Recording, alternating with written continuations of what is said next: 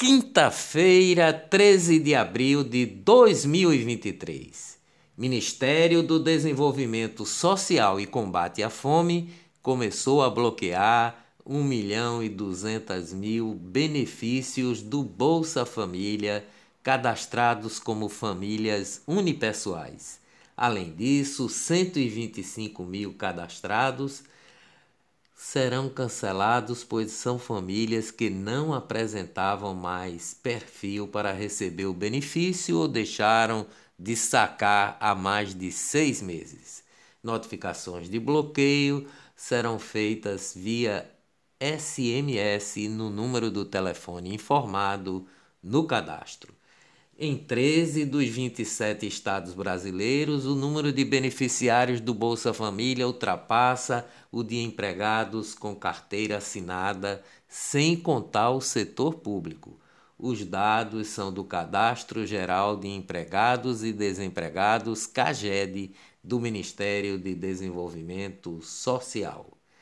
Lula chega à China e inicia a agenda nesta quinta com Dilma Rousseff e reuniões para fechar acordos bilaterais.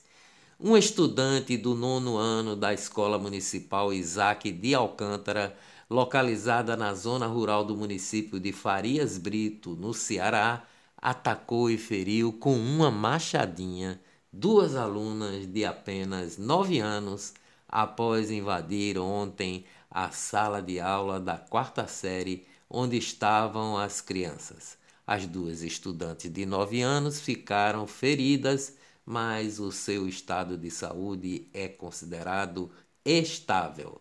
Olá, eu sou o jornalista Ivan Maurício e estas são as notícias mais importantes do dia tudo o que você precisa saber para ficar bem informado em apenas 10 minutos.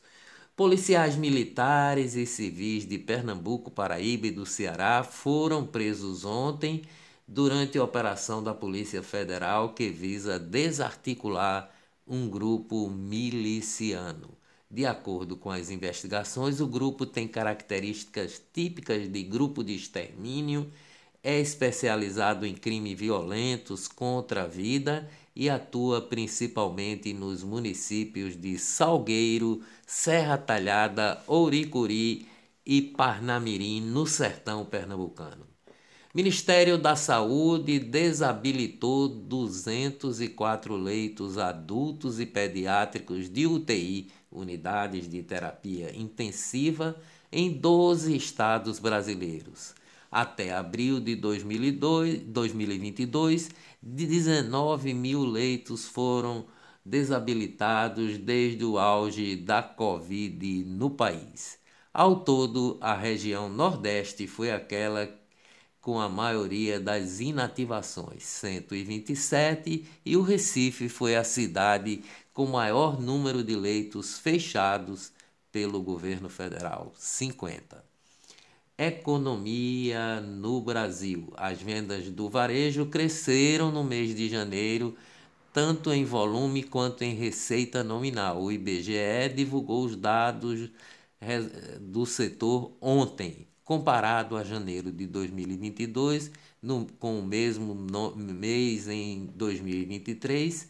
O crescimento das vendas no varejo chegou a 2,6% para a quantidade e 11,11% 11% para a receita em espécie. Sobre dezembro, a expansão atingiu 3,8% e 3,6%, respectivamente. Agronegócio. O mais recente relatório do Departamento de Agricultura dos Estados Unidos confirma a previsão de safra recorde de grãos no Brasil em 2023. Os relatórios mostram safra recorde para pelo menos três grãos no Brasil: milho, soja e trigo. Somadas as colheitas dessas culturas devem ultrapassar 290 milhões de toneladas. De acordo com os dados do Departamento dos Estados Unidos, essa marca representa um crescimento de 13% sobre a produção de 2022. Finanças no Brasil.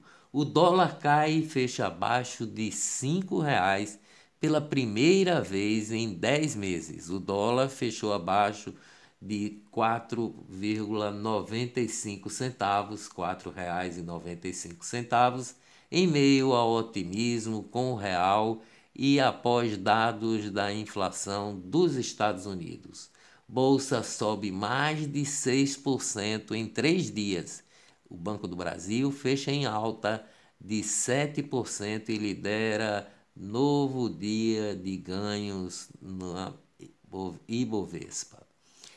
Imprensa, o juiz de direito da 14ª Vara Criminal do Recife condenou o jornalista Magno Martins por difamação e injúria a dois anos, um mês e vinte dias de prisão, atendendo entendendo ele que excedera no direito de crítica política em desfavor do ex-prefeito Geraldo Júlio. Advogado do jornalista diz que ele vai recorrer da decisão do Supremo Tribunal de Justiça. O advogado José Siqueira Júnior diz que o STF que garante o direito do jornalista à crítica política, mesmo que ácida, sem que incorra em crime contra a honra do político. Tribunal de Contas. Tribunal de Contas do Estado de Pernambuco expediu medida cautelar para suspender a contratação de organização da sociedade civil OSC para execução suplementar de atividades preconizadas pelo Sistema Único de Saúde, o SUS, na Prefeitura de Garanhuns, no agreste do Estado. Segundo o processo, o contrato teria caráter continuado com valor estimado em 15 milhões 470 mil reais. 8 de janeiro, Lula exonera o general Henrique Dutra do Comando Militar do Planalto. O general era responsável por segurança do Palácio do Planalto em 8 de janeiro os Supremos da Corte. A sexta turma do Superior Tribunal de Justiça trancou o inquérito policial que tramitava contra o traficante André Oliveira Macedo, conhecido como André do Rap. O colegiado, por unanimidade, concluiu pela nulidade das provas apreendidas no caso, uma vez que não houve prévia autorização judicial para a realização de busca e apreensão na residência do acusado.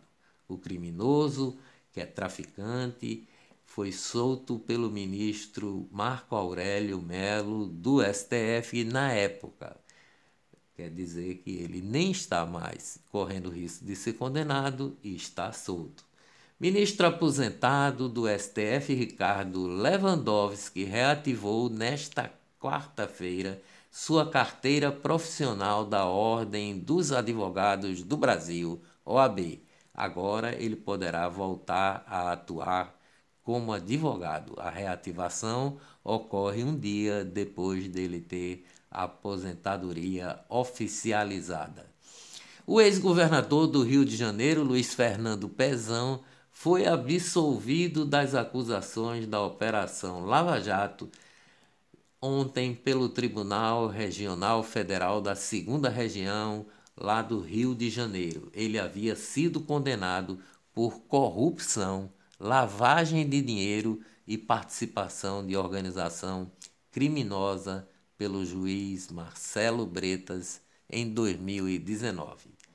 Gestão: o governo Lula alterou de forma artificial a previsão de gastos com o INSS em 2023, para tentar encobrir um rombo de 7,7 bilhões até o final deste ano. Segundo a reportagem da Folha de São Paulo, o governo federal estabeleceu como patamar mínimo o valor de R$ 1.302. Contudo, o INSS não contemplou na base orçamentária o reajuste já anunciado pelo governo federal para aumentar o piso em 18 reais.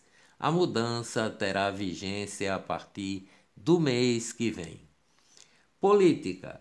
O deputado federal pernambucano Felipe Carreiras, do PSB, vai liderar o maior bloco partidário da Câmara dos Deputados, que será composto por 173 deputados do União Brasil, PP, PSDB, PSB e PDT. Avante, Solidariedade, Cidadania e Patriota. O blocão, articulado pelo presidente Arthur Lira, terá mais membros do que o composto por MDB, PSD, republicanos, Podemos e PSC, que conta com 142 parlamentares e é a maior da e é o maior da Câmara até o momento.